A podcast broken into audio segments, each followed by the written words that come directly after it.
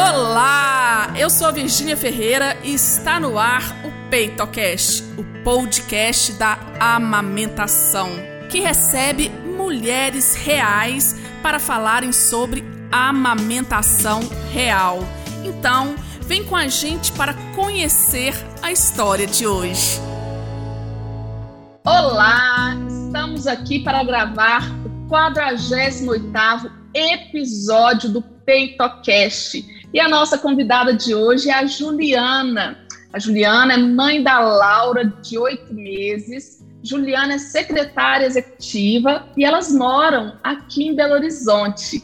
Juliana, primeiro, muito, muito obrigada por ter aceito o convite. Estou muito feliz de hoje ouvir a sua história aqui no PeitoCast. Imagina, Virgínia, é um prazer estar com você hoje e poder compartilhar com mais mamães essa história. Ju, me conta, conta pra gente como que foi a amamentação da Laura.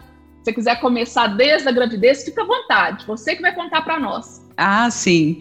Então, a amamentação no início foi um pouco difícil. É, a Laura, eu tive, eu tive um suporte muito feliz que foi no Hospital Sofia Feldman, porque o meu parto foi no Sofia. E agradeço, aproveito a oportunidade para agradecer a equipe do Sofia, que foi uma equipe maravilhosa, desde o atendimento na ficha de entrada do hospital até a saída. A equipe muito bem preparada, com muito carinho conosco, né? E é, a Laura, ela nasceu de parto normal, graças a Deus, e é, só que eu não sabia que ela tinha nascido com torcicolo congênito. E dentro disso, o, eu tive muita dificuldade de amamentar. Ela teve a dificuldade da pega correta e acabou ferindo um pouco meus seios. Dentro do hospital mesmo, do Sofia, eles me ajudaram tem uma ala específica só para as lactantes. E lá elas ensinam a fazer a ordenha, ensina a higienizar as mamas, cuidar. Desde quando eu estava já é, na, na enfermaria, no pós-parto, as as enfermeiras passaram dando as orientações. Então foi muito bacana receber esse suporte pelo SUS e esse suporte, é, pra, principalmente para mamãe de primeira viagem, faz muita diferença, né? e lá, e lá é, nós não tínhamos identificado ainda que a Laura estava com torcicolo congênito. Como identificamos isso? Foi depois que ela estava na fase já de começar a ficar mais firme, começar a sentar. Ela ficava um pouquinho tortinha, com o corpinho em seu, pescocinho torto. Então eu con conversei com uma amiga, que ela é fisioterapeuta, e ela trabalha em São Paulo. Mandei uma foto para ela e a Aline falou comigo, amiga, olha, tá muito notória essa torcicolo congênito dela, tem que olhar, e daí para frente, é, procurei a pediatria e procurei é, onde eu fiquei conhecendo a especialização de osteopatia. E conversei, fui apresentada à doutora Renata, que ela é sensacional e é, ela faz a pe pediatria clínica. Então, ela começou a fazer o acompanhamento com a Laura. E eu percebi que eu poderia ter contado antes com a consultoria de amamentação e com é, a osteopatia, porque eu vejo hoje que a como diz, a equipe multidisciplinar, né, faz toda a diferença no processo da gestação, no pós-parto e na vida, né, da criança e da mamãe também. São olhares diferentes, né, Ju? Ju, e me conta uma coisa, ela estava com quantos meses quando vocês descobriram? Nós descobrimos já no final do quinto mês. Hum, me conta uma coisa, ela tinha preferência por alguma mama? Tinha. É hum. a mama, a mama que ficava ao contrário da torcicolo dela. Geralmente foi a mama, foi a mama direita. Ela tinha mais preferência por ela. É que ela sentia mais conforto, a outra doía, né? Ela sentia, ela sentia Sim. mais, né? Olha que interessante. É, e uma coisa que nós temos abordado muito, tem um outro Peitocast, que é o Peitocast da Andresa, depois até te indico ouvir. A Andresa chegou para mim, se não me engano, foi para Renata que ela foi também, tá? Que é, sensacional! É, com cinco meses e pouco que ela chegou. E ela já tinha passado por três consultoras anteriormente. Uhum. E nós detectamos, eu sou físio também, então é esse olhar também, ah, né? Que maravilha! Multidisciplinar. Eu, além de consultora, sou físio. É, conta mais para a gente sobre isso. Depois, né, que vocês descobriram, é, teve alguma diferença na amamentação dela depois? Ela aceitou mais essa mama esquerda depois que foi trabalhada essa questão? Aceitou e influenciou de uma forma geral.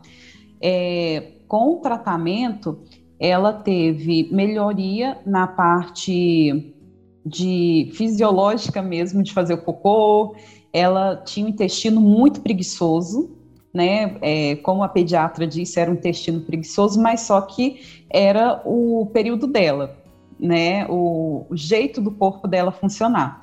Então, a, a doutora Renata deu todo esse suporte em relação a orientar, né? Olha, daqui para frente ela vai vai se portar dessa maneira, é, foi me dando bastante orientação e a mama ela teve total diferença a pega dela, porque ela já tinha começado a nascer os dentinhos, é, então acabava doendo muito na hora de amamentar. Com isso, é, o pescoço dela, a postura dela para mamar melhorou bastante. É, a minha mama agradeceu muito, porque realmente para a gente faz muita diferença também, né? Porque como mães nós temos que estar bem para poder servir os nossos filhos, né? E para mim, particularmente, fez muita, muita diferença mesmo. É, agora, com é, o desenvolvimento da Laura, é, foi de 5 para 10 em um, uma semana, com muita diferença. Graças a Deus, hoje ela já tem uma postura muito melhor, o eixo do pescoço dela já está 100% corrigido e está sapequinha. Tá bem ativa, graças a Deus. É assim que a gente gosta. E como ela já introduziu a alimentação, prontidão alimentar? Como que foi? Sim. É, nós tivemos que regredir um pouco, porque eu comecei com os seis meses, é, oferecer alguns alimentos para ela, só que com o tratamento, nós percebemos que ela ainda não estava com todos os sinais de prontidão. Então, cancelamos, demos uma pausa, né? Cancelou não, demos uma pausa é, na introdução alimentar e assim que ela corrigiu todas as posturas e apresentou todos os sinais de prontidão, nós retomamos a introdução alimentar. É, eu, eu, gosto muito de abordar esse assunto aqui, porque eu vejo que é uma ansiedade muito grande das mães, né? E quando Nossa, a gente como. fala, quando a gente fala de introdução alimentar, é muito importante respeitar esses sinais de prontidão. E quando hoje se fala, hum. né, seis meses de aleitamento materno exclusivo, é uma média, né? Uhum. Mas o que, o que que realmente é importante? O seu bebê né, o seu bebê, se aquele Verdade. bebê está pronto com seis meses, mas eu entendo que tem sim uma ansiedade muito grande, né, para introduzir esses alimentos, né. É, Ju, e ela mama ainda? Sim, com a introdução alimentar, eu optei de continuar com a, a mamada em demanda livre até um ano e meio. Ó, oh, ela tá chorando, gente, ó. Ela tá chorando oh. ali. Atrapalhamos o ritual de sono dela, gente. Ju, me conta uma coisa. É, muita coisa interessante você falou aqui, né? Essa questão, né, de ter melhorado o tratamento, esse olhar para Laura, até seu peito agradeceu, né? Até o, o, e eu até lembrei da Andresa falando. Ela, você vai ouvir, ela fala muito isso, que ela tinha um jeito de amamentar, porque ela tinha que, como se diz, é, ela não amamentava do jeito que as outras mães amamentavam, porque ela ia cedendo o corpo dela, ela ficava toda torta tal, para, Sim. né? E isso então, aconteceu assim, comigo. Então isso eu acredito eu acredito, Ju, que não era só seu peito que agradeceu, não, foi todo seu corpo, né, que agradece. Com certeza, com certeza. Haja coluna, viu? que eu tive no início que amamentar invertida, né? E como segura um bebezinho assim, sem muita experiência com bebês, como que segura para ela conseguir mamar? Isso me trouxe muita aflição e insegurança, e eu vejo que se eu tivesse é, procurado essa orientação bem no início mesmo, mais com olhar especializado, né? É, talvez eu teria curtido até mais esses primeiros meses. Exatamente, porque ia ser mais leve, né, para vocês, né? É, Ju, me conta uma coisa. Você ainda está amamentando, mas uhum. quando você ouve ainda, hoje, hoje, quando você ouve a palavra amamentação, o que, que você sente primeiro? O que, que vem aí do seu coração? Hoje eu sinto privilégio, porque quando, no início, quando eu tive que voltar para o trabalho, eu chorava todas as noites, meu Deus, como que eu vou fazer para deixar a Laura com alguém e ela não pegou mamadeira, ela não pegou copinho e assim, o copinho ela pegou para beber água. Agora, para mamar, não. e também a questão do cuidado, né? É, hoje, quando eu penso em amamentação, eu penso em plenitude. No início, é, no dia que eu ganhei a Laura, foi um susto o impacto da primeira sugada, né? eu, eu falei com a enfermeira, gente, mas é normal isso. Dói muito. Que isso? Mas depois é, é um momento tão de conexão com ela, onde a gente se olha, onde nós temos um, a oportunidade de estar presente. Hoje, com esse mundo VUCA, com essa, esse mundo é, com muitas interações, muitos, muitas é, como que eu posso dizer, muitos estímulos, né? Muitos estímulos o tempo inteiro. Esse é o nosso momento de parar e ficar bem presente, 100% uma com a outra. É muito gostoso, né? É muito é gostoso. É tem, que aproveitar, tem que aproveitar muito, Ju, porque eu falo que passa tão rápido. Às vezes, quando a gente está vivendo, a gente é uma eternidade ali, né? A gente acha que não está passando, mas você vai ver, cresce tão rápido. Ai. Ju, E qual que, assim, é aquela dica que você queria ter ouvido na sua gravidez, que você agora vai deixar para gestantes e para as mamães que estão no, nos ouvindo? Aquela que você fala assim, não, como que ninguém me falou isso, né? Eu cheguei até a pensar nisso, sabe, Virgínia, porque é, foram tantas coisas que eu queria ter ouvido antes é, no período de gestação e eu não consegui ouvir, mas dentro desse curto tempo, que eu puder passar para as gestantes é o seguinte: primeiro, é que o parto ele é único.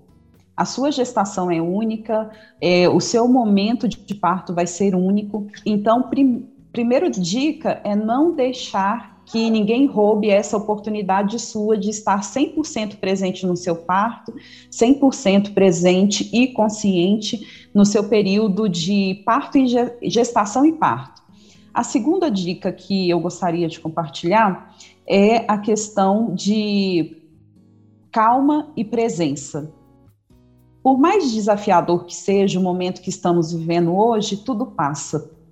Mas o tempo ele não volta.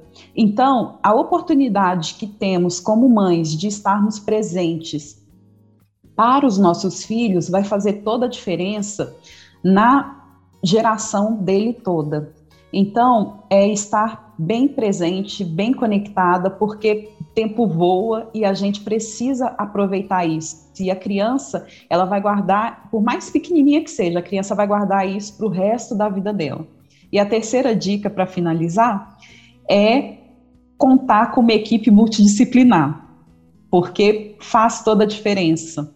É, algumas informações é, as pessoas acham que é modismo, acha que eu no início eu achava assim, ah, por enquanto eu não vou precisar, ou ficava só olhando a condição financeira porque estava apertada, mexendo na casa, preparando o ninho para a chegada da neném.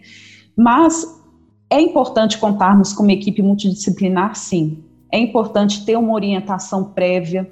Se eu soubesse antes preparar o meu seio para amamentação, talvez eu sofreria menos.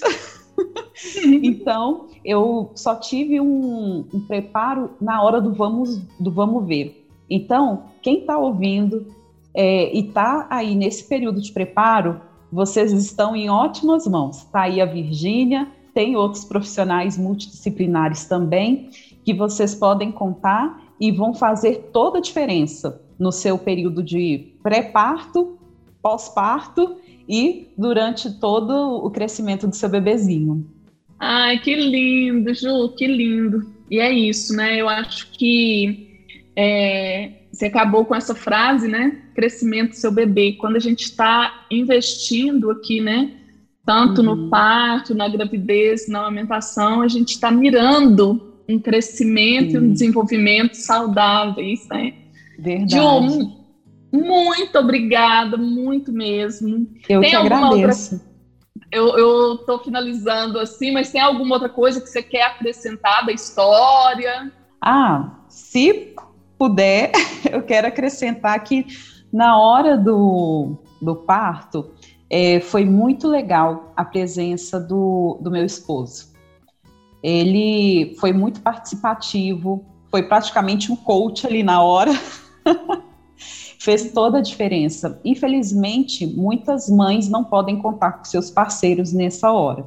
Mas aquelas que podem, prepare o seu esposo. É importante também o esposo, né, Virginia, sentar com você para entender como é a amamentação, Sim. Após a amamentação também, eu li no seu post e isso me deu uma tranquilizada em questão da, do período da sexualidade ali após a gestação, a, a, durante a amamentação.